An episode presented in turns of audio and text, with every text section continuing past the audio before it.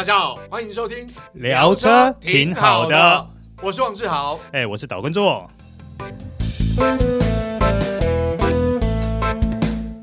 大家好，欢迎收听这一集聊车挺好的，我是王志豪，哎，我是岛根座，哎，座哥，今天我们要来聊这个，其实跟哎机油跟引擎都有关系，嗯，好，对，那基本上现在的车款，不论大车小车。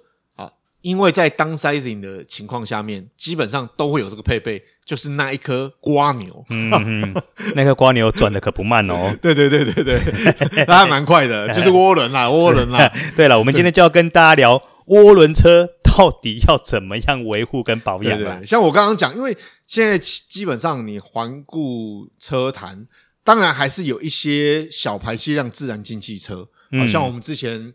你去试，后来我有试这个自然进气一点五升的自然进气引擎啦，嗯，但是这种选择其实普遍在车市来讲很少了，越来越少了。对对对，基本上你看，从一点零的涡轮增压引擎到一点五涡轮增压引擎到二点零涡轮增压引擎，基本上都用涡轮。对，尤其欧系车，你会发现现在新出来的车子几乎通通都是涡轮增压车。其实它的好处就是呃小排气量，但是有、嗯、呃比呃过去自然进气引擎同样。C 一数有更好的动力表现，嗯、是啊、哦，然后你说油耗，我觉得也会不错啦，因为相同它马力输出比较大，你不用对于踩油门这回事就不会啊、哦、那么要求那么高。当然看每个人黄金右脚，没有办法，因为为什么涡轮会成为一个很大的趋势，嗯、是因为涡轮的呃，应该说转换效能量转换效率是比较好的。没错没错，大家。除了引擎本身之外，你靠着这个涡轮，它其实可以提供车辆更好的动力表现。嗯嗯。但是涡轮引擎哦，说实在，到从以前到现在，呃，其实一直都有很大的，在我说在它的保养维修上面，一直很受到关注啦。很多车友说啊，涡轮车不好保养或怎样。哦，因为我开的第一部进口车其实就涡轮车哦，什么车？就是 Volvo 的。二点零 T 什么年代的？呃，大概在大概九几年吧，呃，一九九几年。哦，那个年代的涡，不要一九二零零几年的时候啦。哦，二零零几年的时候，对对对对。哦，那个时候涡轮引擎的科技就进步很多啦。对，那在那个时候，我记得当时的 Volvo 这个 S 六零的二点零 T 的动力输出啊，就有大概将近两百匹。是啊，哦，所以可想而知这个。涡轮引擎带给这个传统的引擎有多大的效益？而且它二点零 T 还不算大的。对啊，对对对对，它还有所谓高增压版嘛。对啊，那另外它 Volvo 这个调教比较保守一点。嗯，当时一样是二点零 T 的涡轮增压型都已经破两百。呃，没有涡轮带给我们很多快乐。对对对，我必须这么说。但是的确在呃保养上面，大家可能需要注意一点啊。从以前到当然现在的引擎技术好进步很多，但是在从过去到现在来讲，其实涡轮车在保养都要比较注意一点，在使用上面也要注意一点。不会啊，我觉得要注意什么啊？就丢原厂就好了啊。对对，呃，对啦，这个丢原厂啦。但是这个进原厂有分两种状况，啊、一种是纯粹去保养，另外一种是去维修。那你要看你你要选择哪一种。好了，我们回归，我们我们不开玩笑了。对，其实涡轮车现在因为呃科技材料的进步嘛。嗯然后再加上一些呃制作更纯熟啊，比如说呃，你还记不记得什么可变叶片涡轮对对对啦，透过进排气的调的调整啊等等，其实现在涡轮呃涡轮引擎效率好以外，运转又更平顺，对，油耗也没像以前这么恐怖了，没错没错，对，而且耐用度也提高了，对，哦，不会以前跑个两三万公里，哎。怎么踩一踩啊？因为配太快就换掉了，就换，除非改装了。也拜这些新科技所赐，你会发现现在你开涡轮车开完还不用，应该是说不用去在意太多小细节。对对对，对，比如说哦，我停下来之前呢，我可能要稍微让它转一下啦，等等的，就是这些以前早年涡轮车会出现的那些现象，现在你几乎都可以把它忽略掉了。嗯，但是话虽如此啦，我们还是得要好好的告诉各位说。虽然现在涡轮科技很进步，但是你不能把它当成是一种随便。对对对对，没错。如果说你对它真的还是完全都不 care，然后完全的恣意的一些使用的话，它还是会出怪手的。对，没错，因为毕竟涡轮车的温度比较高。对，好，所以你在使用上面真的要注意。呃，像比如说我们这样讲，像你发车啊，原本停呃车子回到家，隔天要呃用车了要发车的时候，比较其实起步。我我都会这样讲，当然我们不要说啊、呃，你停在原地一直等它，等等等等它工作温度到。但是你可以慢慢开，但是千万记住，如果你车要用长长久久啊、呃，要保护它的话，尤其是涡轮增压引擎，就是你刚开始工作温度还没到达的时候，顺顺开。嗯、呃，因为这个东西就是涡轮是靠什么来维护？就靠机油，机油啊，对，机油去散热，然后去润滑。嗯，那。当机油还没有到达工作温度的时候，其实就跟引擎一样，我们就讲说，你工作温机油温工作温度还没有到达的时候，你猛吹猛超引擎，其实引擎内部其实会坏的。没有那个工作温度还没到达的时候，真的奉劝大家。呃，你的黄金右脚，对对，稍微节制忍让一下嘛，忍耐一下，对对对对。然后除了这一点以外，像志豪，你每天都在接触涡轮车嘛？对，虽然你是涡轮柴油，对对对对对。那你那你觉得还有哪些事项是必须要注意的？呃，平常啦，我们刚刚做哥有提到啦，我讲，我们先讲，刚刚是讲发车，对，我现在要停好车之后要熄火，嗯，其实我还是会习惯让它顺一下，嗯哼哼，让它顺一下，就是让它再跑一下子。然后转速降下来之后，呃，这个油温降下来之后，嗯哼，然后我再熄火。这这不单只是涡轮的问题啦，就包括引擎的问题啦。嗯、好习惯啊，对，因为我我觉得刚刚我有讲嘛，涡轮增压引擎其实它就是温度比较高，嗯，那你要让机油去让它润滑一下或是散热一下，嗯、我我觉得不论对涡轮或对呃这个引擎本身会比较好一点。是啊，对，对，对，其实我会觉得说你要停。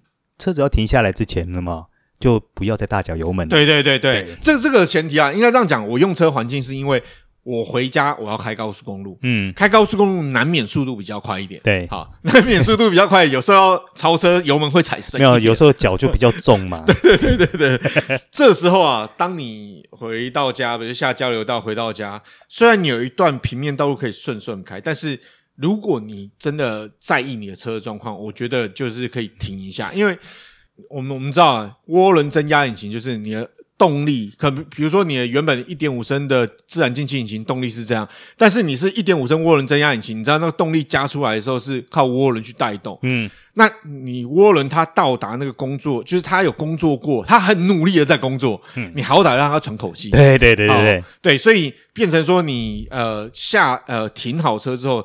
如果你真的之前有比较高速，甚至你有呃深踩油门或重踩油门、会挡加速这种，不管怎样，你就让它喘口气。不过是这样啦，因为现在的车子越做越聪明，嗯，所以呢，很多涡轮冷却系统它都会是独立的。对对对。呃，我举个例来说，如果有的时候你在开比较新的这些车子，嗯，嗯你会发现说，哎，我熄火了以后。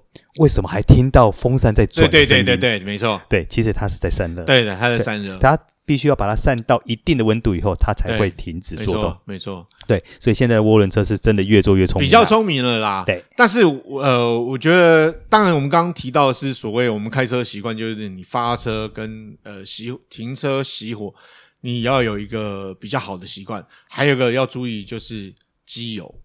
嗯。我们刚刚提到同意机油这部分，因为。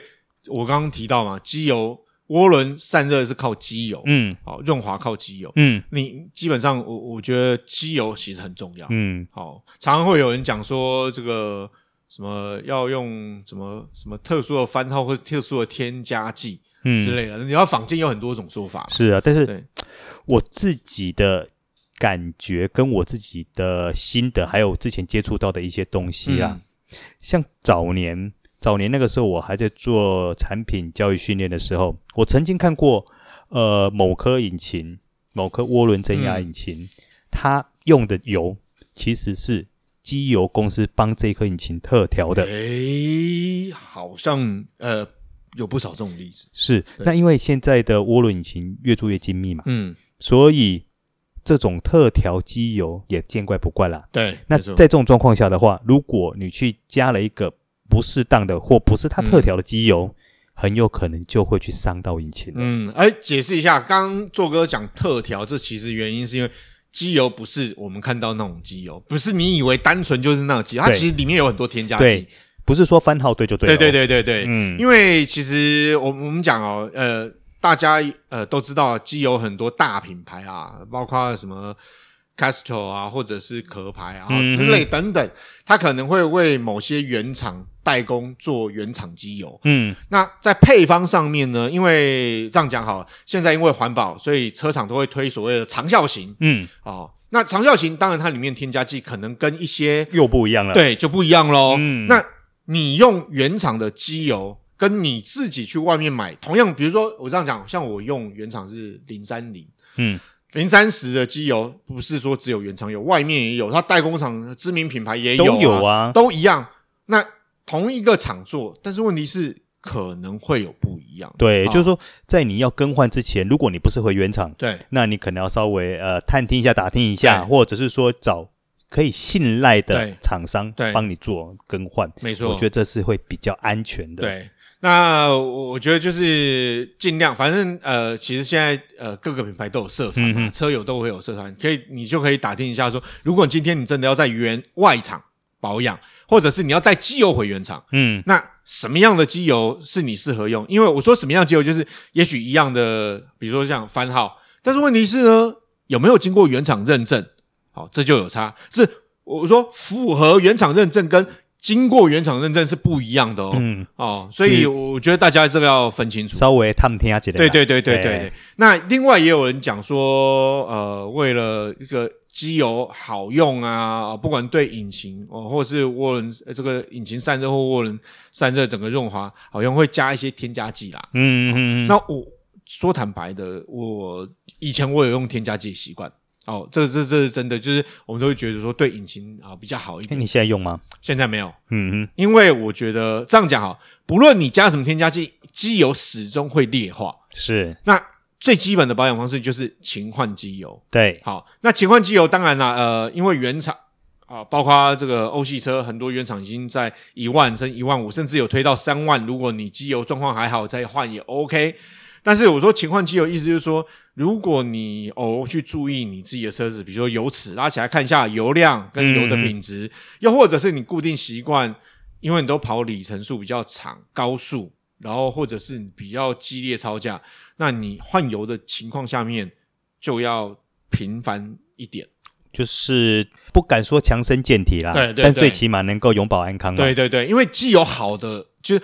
机油状况好跟机油状况坏，其实你开得出来的。是啊，你注意一点，开开得出来。对啊，对对对。因为当你机油劣化到一个程度的时候，开起来其实是有感觉。对，而且声音又不一样。我以前换过这个假的机油，曾经啊，你有中枪过？我，我有曾经中枪过哦。这个换到假的机油，结果你知道吗？换完马上开，嗯，就觉得声音不太一样。嗯，结果就是后来去到保养厂去把它卸下来，就发现诶，这个油好像不太。不太一样，嗯，那后来就换换了原厂油之后，就发现，哎，声音真的不一样。哦，那还好没伤到。对对对对对，就还好。就刚、嗯、刚换完开出来就发现，嗯，怪怪的，嗯，不太一样。但是我是说，大家对于涡轮增压引擎的保养上面，当然可能有一些 pebble 或怎样，但是我觉得机油是很基本。对，好、哦，你就是勤换机油啊，机油劣化速度会比较，因为。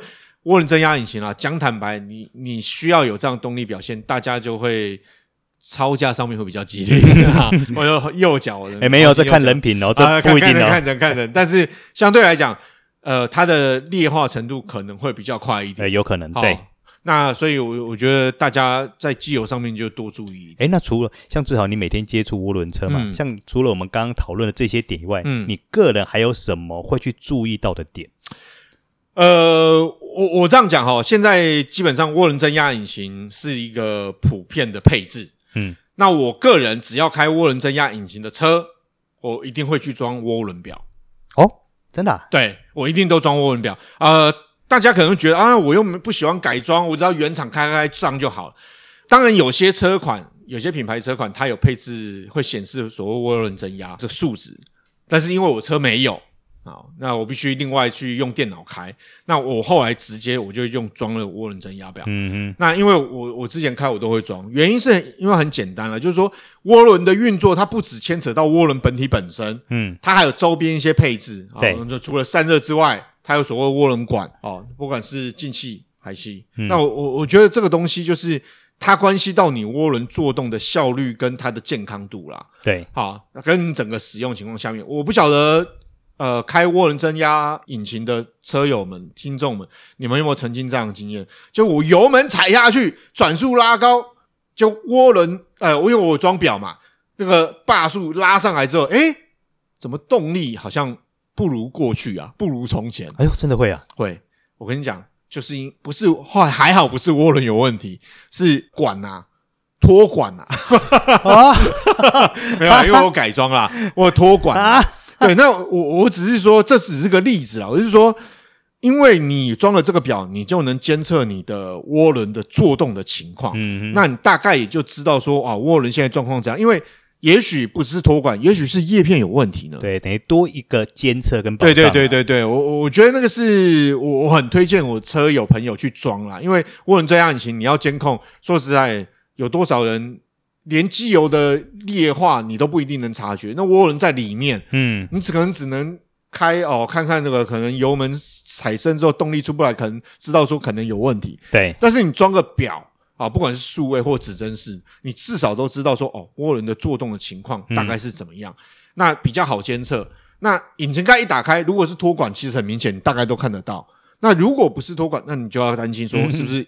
涡轮本身有问题，是啦，但是没改装的话，要脱管 脱管的情况，真的要发生几率是微乎其微吧？那个、管当时那个管做的不好啦，后来换了之后就没这问题呀、啊。所以我我只是建议说啊，我们从开车的习惯，从机油，那如果你要监测涡轮增压引擎涡轮作动的情况，可以装个涡轮表啊来监测。我觉得从这些方面下手，能够。呃，让你的涡轮好好运作。嗯，不过说真的，因为现在的涡轮科技已经相当成熟了。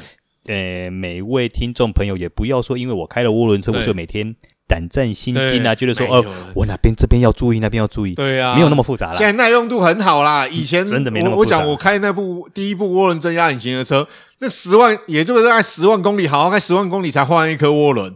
对不对？现在车更耐，对呀、啊，对呀、啊，所以不用担心呐。所以，呃，各位听众朋友，等于说我们今天所讲的这些，提供给您做个参考，嗯，但是也不要每天这么战战兢兢的，对对对对，顺顺用，好好用，对，甚至大胆的用都合理，是，只要符合原厂规范下使用，都很 OK 的。没错没错，好，以上就是今天的聊车，挺好的，我是王志豪，哎，我是岛根座，我们下次再会，拜拜。拜拜。